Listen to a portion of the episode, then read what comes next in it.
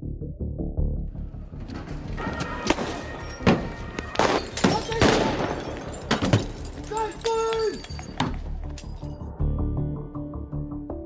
Mein Eindruck ist jetzt hier gerade in Leipzig, das waren im Wesentlichen Linksextremisten aus der Region, im Wesentlichen, ähm, teilweise vielleicht auch ein bisschen aus Ballungszentren wie Hamburg oder Berlin, aber im Wesentlichen eigentlich aus Leipzig, das sich zu so einer neuen Hochburg eigentlich der linksradikalen Bewegung entwickelt hat.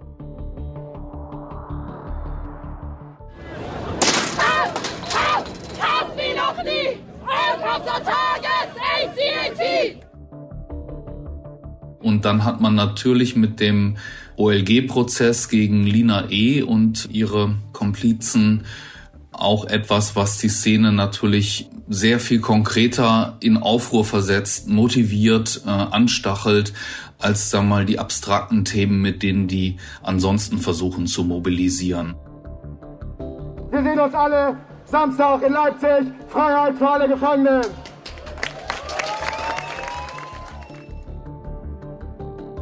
Wir sind in Konnewitz, einem südlichen Stadtteil von Leipzig. Es fliegen Steine, es brennen Barrikaden, es gibt Sprechchöre gegen die Polizei.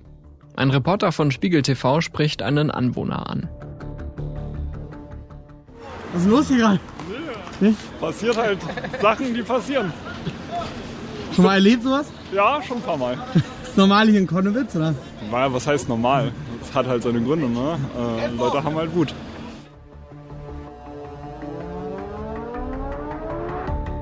An diesem Samstag richtet sich die Wut gegen den Staat, genauer gesagt gegen die Justiz. Das Oberlandesgericht Dresden hat vier Mitglieder der linksextremen Szene zu mehrjährigen Haftstrafen verurteilt. Es geht um die Bildung einer kriminellen Vereinigung, um gefährliche Körperverletzungen und weitere Straftaten.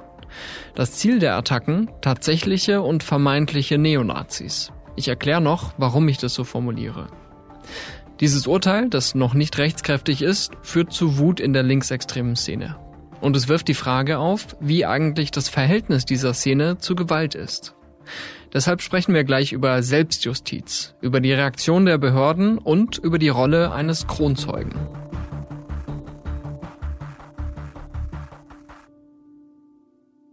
Es wurde ihm, so stellt er es dar, ähm, sehr ungemütlich und der Verfassungsschutz erkannte seine Chance, was wirklich eine Rarität ist, ein Insider der linksradikalen Szene ähm, zu gewinnen, über die Szene auszusagen, Namen zu nennen, mögliche äh, weitere Straftaten zu benennen. Das gibt es sehr, sehr, sehr selten, weil auch die, die linksradikale Szene eher natürlich sehr abgeschottet clandestin vorgeht.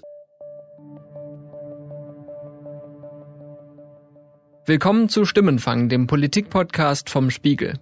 Ich bin Marius Mestermann und ich übertreibe, glaube ich, nicht, wenn ich sage, dass die linksextreme Szene ein heißes Eisen ist. Und damit daraus kein Hufeisen wird, sage ich gleich ein paar Sätze vorweg. Linke bis hin zu Linksradikalen nehmen für sich in Anspruch, gegen Faschismus zu kämpfen.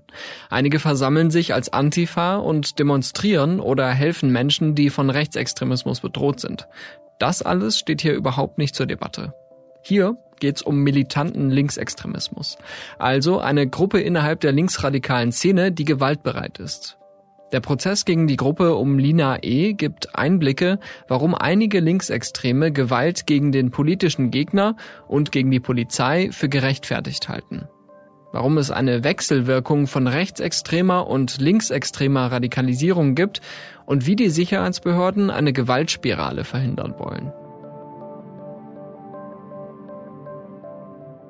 Das Oberlandesgericht Dresden hat die mutmaßliche Linksextremistin Lina E. zu fünf Jahren und drei Monaten Haft verurteilt. Die Richter sehen es als erwiesen an, dass die 28-Jährige an mehreren Angriffen auf Rechtsextreme beteiligt war. Gemeinsam mit Mitstreitern soll sie laut Anklage 13 Menschen verletzt haben. Verurteilte und Sympathisanten sehen sich weiter moralisch im Recht, im Kampf gegen Rechtsextremismus. Ich glaube, das ist kein Fall von vielen, sondern das ist tatsächlich die in gewisser Weise militante Elite der linksextremen Szene in Deutschland, die da vor Gericht gestanden hat. Mein Kollege Jörg Diel hat schon zu verschiedenen Formen von Extremismus recherchiert. Rechtsextremismus, Islamismus und Linksextremismus. Heute leitet er beim Spiegel die Abteilung Investigation. Über den Prozess in Dresden sagt er, das ist nicht die gesamte Gruppe, die sogenannte Eisenacher Gruppe, um die es ja geht. Das sind einige noch auf der, auf der Flucht und im Untergrund, über die werden wir gleich noch sprechen. Aber das ist nicht die Masse sozusagen der Linksextremisten. Ähm, und auch die dort gezeigte Gewalttätigkeit ist sicherlich in besonderem Maße alarmierend und verstörend. Diese gezielten, planvollen Angriffe auf eben politische Gegner oder solche, die man dafür hält, das ist schon ein Maß an, an Brutalität und auch ähm, krimineller Energie, dass wir in der linksextremen Szene sonst noch nicht womöglich so häufig sehen. Hast du eine Erklärung für diese Radikalisierung, für dieses krassere Vorgehen? Ich glaube, man muss konstatieren, dass man es zu tun hat mit einer Generation von Linksextremisten, für die Gewalt nicht mehr die Ultima Ratio ist. Also der Einsatz von Gewalt gegen Personen war ja äh, über Jahrzehnte im Grunde genommen in der linken Szene sehr verpönt, wurde stark diskutiert. Die ersten Maikrawalle, da kann ich mich gut dran erinnern. Und der Einsatz dort gegen, äh, von Gewalt gegen Polizisten zum Beispiel wurde in der Szene sehr kritisch gesehen oft. Und ich glaube, hier hat man es mit einer Generation zu tun, die sich in gewisser Weise befreit hat von dem Ballast dieser Selbstbeschränkung. Das ist, glaube ich, ein Vorgehen, das tatsächlich in der äh, selbst in der link, linksextremen Szene und autonomen Szene vor Jahren nicht gutiert worden wäre und wo man feststellen muss, dass sich tatsächlich offensichtlich der Diskurs dort weiterentwickelt hat und man das jetzt für legitim hält, natürlich, wir werden wahrscheinlich gleich darüber noch sprechen, aus diesem empfundenen Notstand heraus, dass man sich ansonsten eben gegen äh, die Neonazi-Szene, Rechtsextremisten-Szene irgendwie nicht zur Wehr setzen kann. Zeit für ein paar schnelle Zahlen. Der Verfassungsschutz hat nach Daten von 2021 rund 13.500 gewaltorientierte Rechtsextremisten auf dem Radar. Auf der anderen Seite gibt es demnach 10.300 gewaltorientierte Linksextremisten. Beide verüben in etwa gleich viele Gewalttaten pro Jahr, allerdings muss man sich diese Statistik näher anschauen. Auf rechtsextremer Seite waren es 2022 deutlich mehr Fälle von Körperverletzung. Ich verlinke die Details in den Show Notes. Auf linker Seite gibt's im Prinzip zwei Rechtfertigungen für Gewalt entweder gegen das System, also zum Beispiel die Polizei als Vertreterin des Staats, oder gegen Faschismus, also zum Beispiel gegen Neonazis.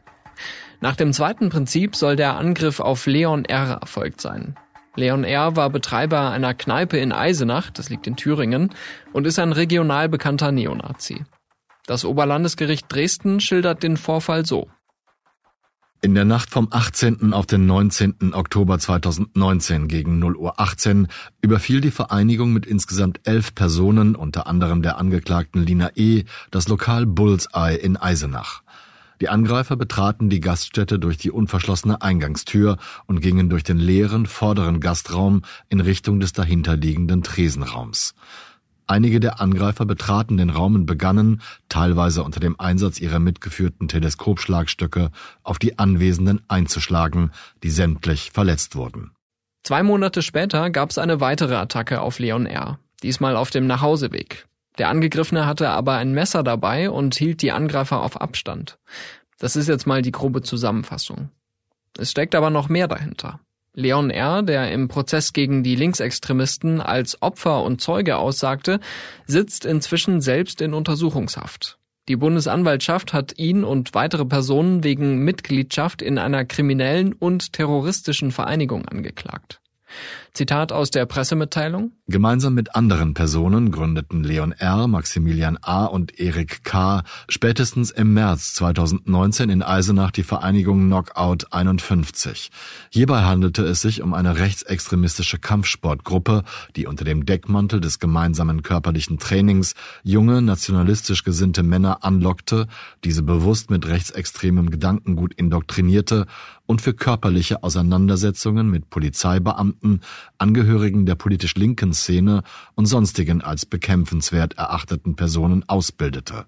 Knockout 51 war von Beginn an zumindest auf die Begehung von Körperverletzungsdelikten angelegt. Spätestens seit April 2021 erstreckte sich das Ziel der Vereinigung auf die Tötung von Personen der linksextremen Szene. Ich sortiere das mal kurz. Ab März 2019 soll es diese rechtsextreme Gruppe gegeben haben. Im Oktober 2019 erfolgte der erste Angriff auf die Kneipe von Leon R., der der Gruppe um Lina E. zugeschrieben wird. Und anderthalb Jahre später hat sich wiederum die rechtsextreme Gruppe so radikalisiert, dass der Generalbundesanwalt ihr eine Tötungsabsicht gegen Linksextremisten unterstellt. Leon R. soll auch Kontakte zum Terrornetzwerk Atomwaffendivision gepflegt haben. Wer über diese rechtsextreme Truppe mehr lesen will, findet einen Link in den Show Notes. Aber zurück zu Lina E. In einem anderen Fall wollte ihre Gruppe offenbar Rache nehmen. Im Januar 2016 hatten Rechtsextremisten das Leipziger Viertel Konnewitz überfallen. Eine Schmach für die linke Szene. Lina E. und andere sollen 2020 dann einen Angriff auf einen Teilnehmer der damaligen Randale geplant haben. Als sie merkten, dass die Polizei ihre Planung observiert hatte, brachen sie die Aktion ab. Dieser andauernde Konflikt mit Rechtsextremisten rechtfertigt keine Straftaten. Er hilft allerdings dabei, die mutmaßlichen Motive der linksextremen Angriffe auf Leon R. und andere zu verstehen. Die linksradikale Szene fühlt sich sozusagen vom Staat im Stich gelassen. Also wir werden angegriffen auf der Straße. Andere Menschen werden angegriffen oder haben Angst, sich frei zu bewegen und der Staat macht nichts. Also sehen Sie es so, dass Sie sozusagen in einem Akt der Selbstjustiz dann Nazis angreifen können. Meine Kollegin Wiebke Ramm hat den Prozess gegen Lina E. und Co. zwei Jahre lang für den Spiegel begleitet. Sie saß an Dutzenden Prozesstagen im Gerichtssaal. Ein Rechtsstaat kann es selbstverständlich nicht dulden, ganz egal wen mit, mit Schlagwerkzeug, mit Eisenstangen anzugreifen, zum Teil schwer zu verletzen. Und das hat auch der Vorsitzende dann natürlich deutlich gemacht, es handelt sich um schwere Straftaten, auch wenn, wie er sagte, der Kampf gegen Faschismus ein achtenswertes Motiv, so formulierte er es, sei, ähm, rechtfertigt das natürlich keine Gewalttaten, sondern Gewalttaten müssen dann vom Staat ähm, bestraft werden. Wiebke hat schon viele große Kriminalfälle beobachtet. Für ihre Berichte über den NSU-Prozess wurde sie mehrfach ausgezeichnet. Der Prozess in Dresden war aber auch für sie ungewöhnlich. Es war auch mit Abstand der größte Strafprozess mit letztendlich auch den härtesten Strafen gegen Linksextreme seit Jahren. Also es gab, wenn ich jetzt nicht irgendwas Eklatentes vergessen habe, aber ich glaube nicht, es gab gar nicht die Möglichkeit, um es mal so zu formulieren, andere Prozesse gegen Linksextreme zu verfolgen. Vor Gericht geht es auch um einen besonders brutalen Angriff auf einen Kanalarbeiter in Konnewitz. Das Opfer hatte die Gruppe um Lina E. offenbar ausgesucht, weil es eine Mütze von einer in rechten Kreisen beliebten Marke trug. Allerdings war der Mann eben nicht mehr in der rechtsextremen Szene aktiv. Das hat er laut Wiebke glaubhaft versichert. In seiner Jugend war er da mal unterwegs, hat dann irgendwann eingesehen, dass das Quatsch ist und ihm, wenn er so weitermacht, äh, dass er dann im, Gefängnis landet und hat sich davon abgewandt. Ich glaube, bei allen oder fast allen besteht wenig Zweifel daran, dass das auch stimmt. Und er hatte am falschen Ort die falsche Mütze auf, kann man es vielleicht grob zusammenfassen. Und dann kam ein Schlägertrupp, zu dem laut Gericht auch Lina E. gehören soll. Und er wurde wirklich brutalst zusammengeschlagen. Mehrere Knochen in seinem Gesicht gingen zu Bruch. Ihm mussten Metallplatten eingepflanzt werden. Ähm, rund um sein rechtes Auge waren die Knochen gebrochen und äh, wirklich massive Folgen. Das ist sozusagen eins der Probleme. Deswegen ähm, schreiben wir auch immer oder haben es immer geschrieben, Angriffe auf tatsächliche oder vermeintliche Neonazis. Die Angeklagten selbst haben sich zu den Vorwürfen im Prozess gar nicht geäußert. Die Ermittler haben aber einige andere Anhaltspunkte. Ich finde es schon wirklich nachvollziehbar, dass sie und zum Teil auch die anderen Angeklagten, nicht jeder, wegen Mitgliedschaft in einer kriminellen Vereinigung verurteilt wurde, weil das schon ein eindrucksvolles Maß an Organisiertheit, an Konspiration damit einhergegangen ist. Also um nur ein paar Beispiele zu nennen, es gab auf einem Dachboden wurde ein Depot gefunden, wo Tatwerkzeug gebunkert war. und Verkleidungsutensilien, ich glaube zum Teil Outfits von Lieferdiensten und Vermummungsmaterial. Es gab haufenweise Handys und SIM-Karten auf falsche Personalien angemeldet und es hat sich herausgestellt, das hat der Prozess ergeben, dass zu einzelnen Taten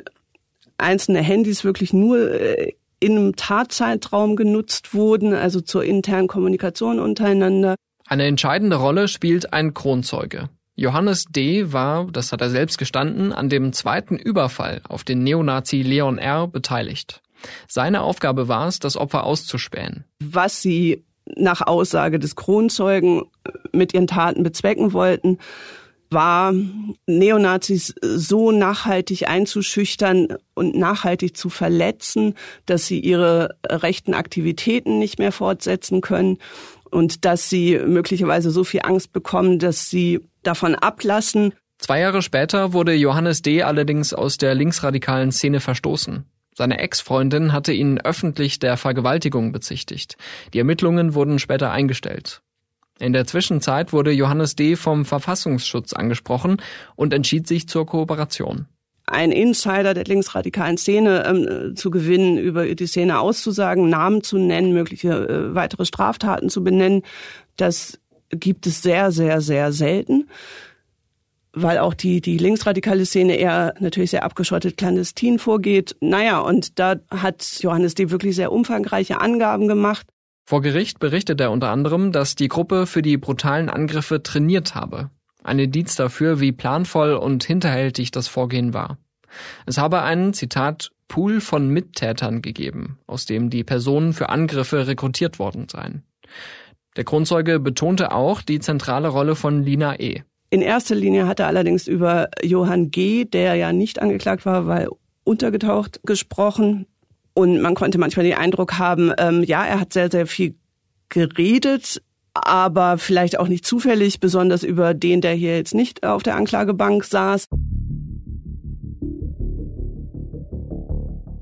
Für seine Beteiligung an dem Angriff hat Johannes D. in einem separaten Verfahren eine Bewährungsstrafe erhalten. Aber da war gerade noch ein Name und zwar ein sehr wichtiger. Johann G., Spitzname Gucci. Das kann man sich auch leichter merken. Das ist der Verlobte von Lina E., seit drei Jahren untergetaucht. Wiebke hat vergangenes Jahr über ihn geschrieben, Johann G. hat sich Hate Cops auf die Finger tätowieren lassen und eine Vorliebe für Basecaps der Marke Gucci. Den Behörden gilt er als linksextremer Gefährder, dem die Polizei schwere Gewalttaten zutraut. Bundesweit fallen nur neun Personen in diese Kategorie. Ich glaube tatsächlich, der ist der Kopf der linksmilitanten Szene im Moment in Deutschland. Der ist nur eben für die Behörden nicht greifbar. Ihm wird vorgeworfen, in seiner Zeit jetzt, in der er untergetaucht äh, ist. Er wird eben äh, gesucht, mit, mit Haftbefehl auch gesucht. Und er soll äh, in dieser Zeit in Ungarn vor einigen Wochen eben erneut mit einigen äh, Komplizen ähm, Neonazis attackiert haben und sie äh, schwer verletzt haben, wieder mit Schlagwerkzeugen. Und nach allem, was, was ich höre aus den Sicherheitsbehörden, ist ähm, die Meinung relativ einhellig, dass er im Grunde genommen der Kopf dieser Gruppierung ist, aus deren Mitte jetzt ähm, mit Lina E. und anderen einige verurteilt worden sind. Aber das ist sozusagen nicht die gesamte Gruppierung, sondern die geht über die jetzt Verurteilten deutlich hinaus und einige mehr sind eben noch im Untergrund und konnten bislang nicht gefasst werden. In Leipzig, aber auch in anderen Städten wie Berlin, Hamburg und Bremen gab es nach dem Urteil vergangene Woche Solidaritätsdemos unter dem Motto Free Lina. An mehreren Orten kam es zu Ausschreitungen und Festnahmen. Auch im Gerichtssaal in Dresden waren linksradikale Unterstützer präsent. Was tatsächlich an jedem einzelnen Tag der Fall war, dass jetzt grob geschätzt, ich würde sagen mindestens 20 Unterstützerinnen und Unterstützer aus der linken Szene tatsächlich im Saal unter den Zuhörern waren. Die Stimmung war manchmal entspannt, aber zuletzt in der Phase der Plädoyers, also wenn die Bundesanwaltschaft ihre Plädoyers gehalten hat, dann gab es durchaus äh, protestierende Zwischenrufe oder anders bei den Plädoyers der Verteidigung gab es lang anhaltenden Applaus hinterher und sowas ist eigentlich im Gerichtssaal nicht erwünscht und kommt auch ehrlich gesagt sehr selten vor. Also das war schon sehr anders. Oder auch während der Urteilsverkündung, da wurde es ein bisschen heftiger.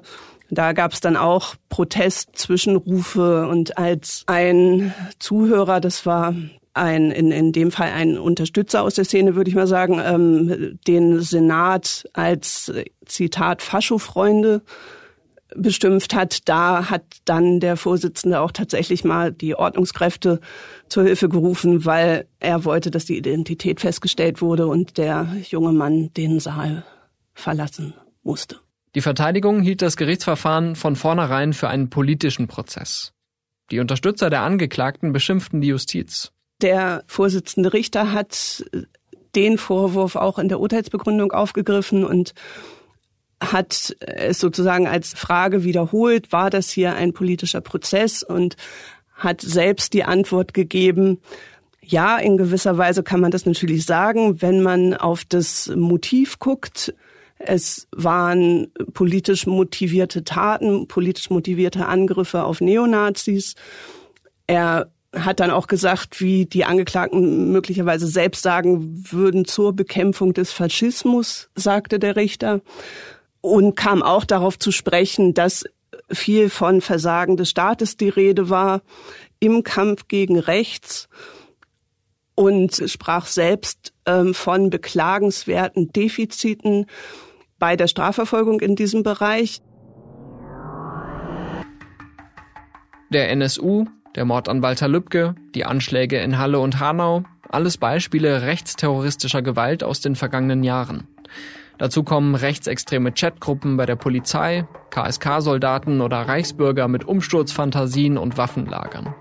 Es gibt Angriffe auf Flüchtlingsheime, es gibt gewalttätige rechtsextreme Hooligans. Allerdings sagt mein Kollege Jörg Diel, wenn man sich die Ermittlungsverfahren, die die höchste Strafverfolgungsinstanz in Deutschland sich in den vergangenen Jahren vorgenommen hat, die Bundesanwaltschaft, auf die rechte Szene, bezogen auf die rechte Szene, wenn man sich die nochmal vor Augen führt, dann finde ich, sieht man, dass deutlich sehr, sehr niedrigschwellig im, im rechtsextremen Bereich ermittelt wird und selbst höchste Instanzen sich für zuständig erachten, sobald Rechtsextremisten auch nur sich irgendwie zusammenfinden, um womöglich terroristische Akte zu verüben. Das hat man irgendwie gesehen bei Ermittlungsverfahren wie der Old School Society, bei der Gruppe Freital und anderen mehr. Und das ist natürlich eine Lehre aus dem NSU. Auch letztlich bei der großen Razzia und dem gigantischen Ermittlungsverfahren, das jetzt rund um die Reichsbürger getrieben wird und diesen Heinrich Prinz Reuß, über den wir auch berichtet haben, vielfach. Man muss also differenzieren. Ja, der Staat geht gegen rechtsterroristische Gefahren vor, aber es gibt nach wie vor regelmäßig rechtsextrem motivierte Gewalttaten. Das nehmen manche Linksextremisten als Rechtfertigung für Selbstjustiz. Und der Staat wiederum sieht auch da seine Autorität untergraben. Aber was ist dran an dem Vorwurf, die Behörden würden die linksradikale Szene jetzt unverhältnismäßig ausleuchten? Es ist wichtig, dass der Rechtsstaat alle Phänomenbereiche in den Blick nimmt und sie bewertet nach eben dem Gefahrenpotenzial für die Demokratie. Und da würde ich auch sagen, ist der Rechtsextremismus im Moment wahrscheinlich das größere Problem, was aber nicht heißt, dass es gar kein anderes Problem auf der anderen Seite des politischen Spektrums gibt. Und das muss dann letztlich jede Sicherheitsbehörde und jedes Land für sich durchdeklinieren. Und es kann ja durchaus Sinn machen, dass es in Sachsen eben wegen der starken militanten linken Szene dort eine eigene Sonderkommission für den linken Bereich gibt und die es dann in Rheinland-Pfalz eben nicht gibt, weil man es dort nicht mit einer starken militanten linken Szene zu tun hat. Diese regionale Differenzierung finde ich sehr interessant, ne? weil es ja eben nicht so ist, dass man die gleiche Phänomenlage in allen Bundesländern hat, ein Punkt, ähm, den ich noch einmal so ein bisschen rausgreifen möchte, ist dieses Gefühl, was einige Leute zum Beispiel in Sachsen oder in Thüringen haben, wo in der Fläche, gerade in äh, kleineren Städten, in Dörfern, doch eine ziemlich hohe Dichte an Rechtsextremen existiert und ähm, die auch eine entsprechende Dominanz dort ausüben. Das ist ja auch ein Punkt, aus dem sich dieses Gefühl äh, speist, wir brauchen eine militante Antifa, die da vor Ort auch Präsenz zeigt, die denen mal Kontra gibt. Ähm, ist das nicht auch ein Hilfeschrei an den Staat, den die Politik dann letztendlich ernst nehmen muss? Ja, absolut. Also ich glaube, dass dieses Gefühl darf natürlich nirgendwo entstehen, äh, dass es irgendwie rechtsfreie Räume gibt, dass man als Bürger, als Demokrat hilflos denjenigen gegenübersteht, die Gewalt ausüben, aus welchen Gründen auch immer. Und äh, du hast vollkommen recht, in Thüringen und Sachsen gibt es diese Erscheinungsformen und es sind Ausweis dessen, dass der Rechtsstaat und die Polizei dort einfach zu schwach aufgestellt sind. Das ist vollkommen richtig, dass da nachgebessert werden müsste, dass man eigentlich mehr, mehr Geld, mehr Mittel, mehr Ressourcen braucht, um eben diesen Eindruck nicht entstehen zu lassen. Auf der anderen Seite warnen führende Behördenvertreter auch vor einer Radikalisierung der linksextremen Szene. Die Gewalt richtet sich in Leipzig auch gegen die Immobilienbranche. 2019 wurde eine Prokuristin zu Hause überfallen. Eine Großbaustelle in einem Wohngebiet wurde in Brand gesetzt. In anderen Hochburgen wie Hamburg oder Berlin gibt es immer wieder schwere Ausschreitungen mit Angriffen auf die Polizei oder schweren Sachbeschädigungen. Der linksextremen Szene werden auch mehrere Brandanschläge auf Infrastruktur wie der Berliner S-Bahn zugeschrieben. Aber geplante körperliche Angriffe auf politische Gegner sind eine andere Dimension. Der Präsident des Bundesamtes für Verfassungsschutz, Thomas Haldenwang, spricht von sinkenden Hemmschwellen. Der Präsident des Thüringer Verfassungsschutzes, Stefan Kramer, sieht eine, Zitat, neue Generation von Linksextremisten, die in kleinen Gruppen und sehr clandestin unterwegs sind und sich teils jahrelang kennen. Lina E. nennt Kramer eine Märtyrerin der Szene.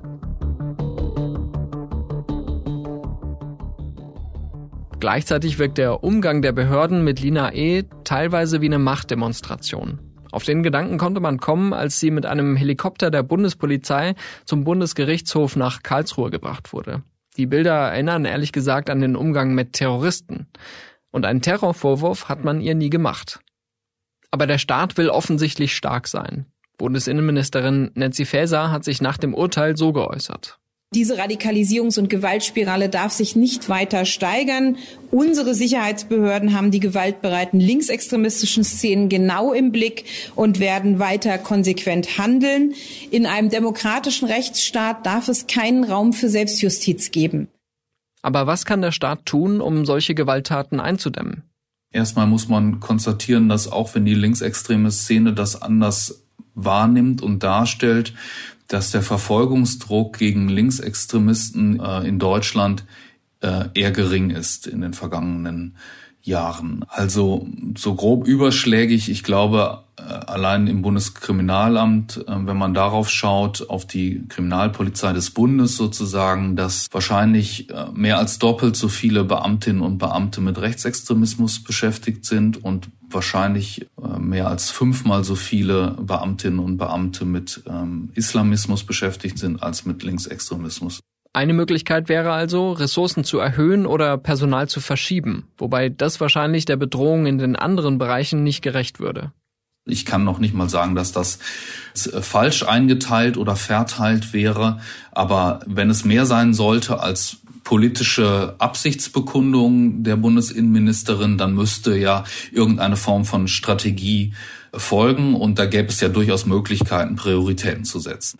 Und das andere ist, was mir auch nicht bekannt ist, womöglich gibt es das gelegentlich, aber ich weiß es aus anderen Recherchen in Ostdeutschland, dass natürlich der sozialarbeiterische Ansatz, was die rechte Szene anbelangt, dort seit Jahrzehnten im Grunde genommen ja sehr verankert ist, sehr viel ähm, Förderung auch durch den Staat bekommt, durch die öffentliche Hand auf verschiedensten Ebenen. Mir ist nicht bekannt, dass das äh, auch nur ansatzweise irgendwie sich auch an Menschen richtet, die eben aus der linksextremen Szene womöglich aussteigen wollen und dass denen dort Angebote äh, gemacht werden, zurück in die gesellschaftliche Mitte zu finden. Auch das wäre ja eine Möglichkeit, dadurch äh, durchaus die Bemühungen irgendwie der Gesellschaft um die politischen Ränder zu verstärken. Mir ist klar geworden, dass es zu einfach ist, immer von der linksradikalen Szene zu sprechen. Es gibt Teile, die sich von Gewalt distanzieren, Teile, die sie begrüßen und Teile, die sie ausüben. Und bei den gewalttätigen Linksextremisten gibt es jene, die Steine auf Polizisten werfen und Barrikaden anzünden. Und es gibt eine kleinere Zahl, die gezielt den politischen Gegner angreift. Die Radikalisierung scheint vor allem darin zu bestehen, dass Gewalt eher als legitim angesehen wird und in einigen Fällen planvoller und brutaler geworden ist. Keine noch so ehrenwerte antifaschistische Einstellung rechtfertigt aber so eine Selbstjustiz. Für die linksradikale Szene könnte diese Tendenz jedenfalls auch nach hinten losgehen.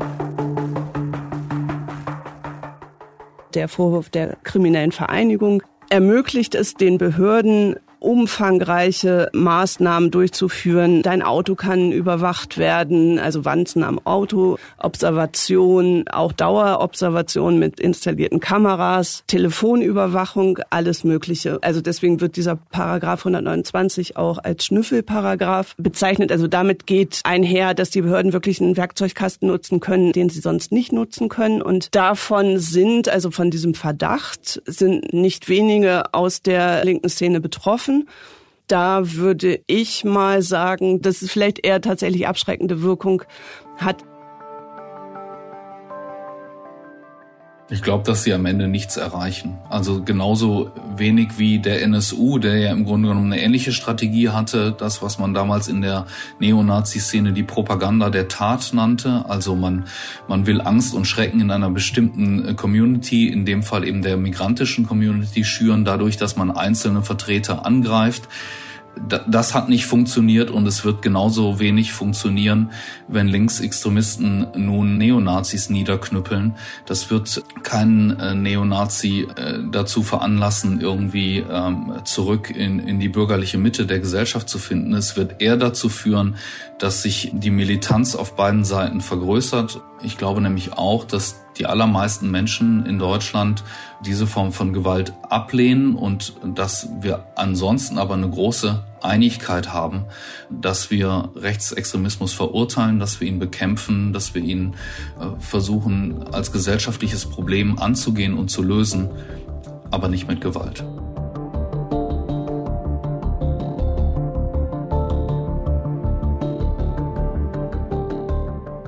Lina E. wurde übrigens am vergangenen Mittwoch vorerst freigelassen.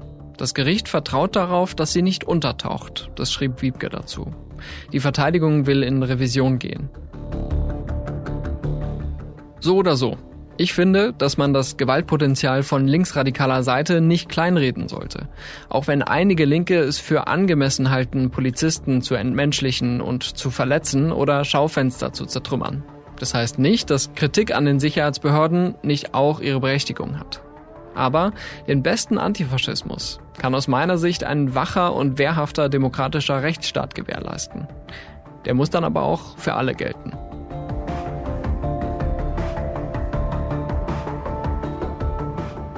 Das war Stimmenfang, der Politik-Podcast vom Spiegel. Wir freuen uns über Feedback und Themenvorschläge an stimmenfang.spiegel.de. Mein Name ist Marius Mestermann und ich bedanke mich für die redaktionelle Unterstützung bei Olaf Häuser. Unser Tonmeister heißt Philipp Fackler und unsere Musik kommt von Soundstripe und von Davide Russo.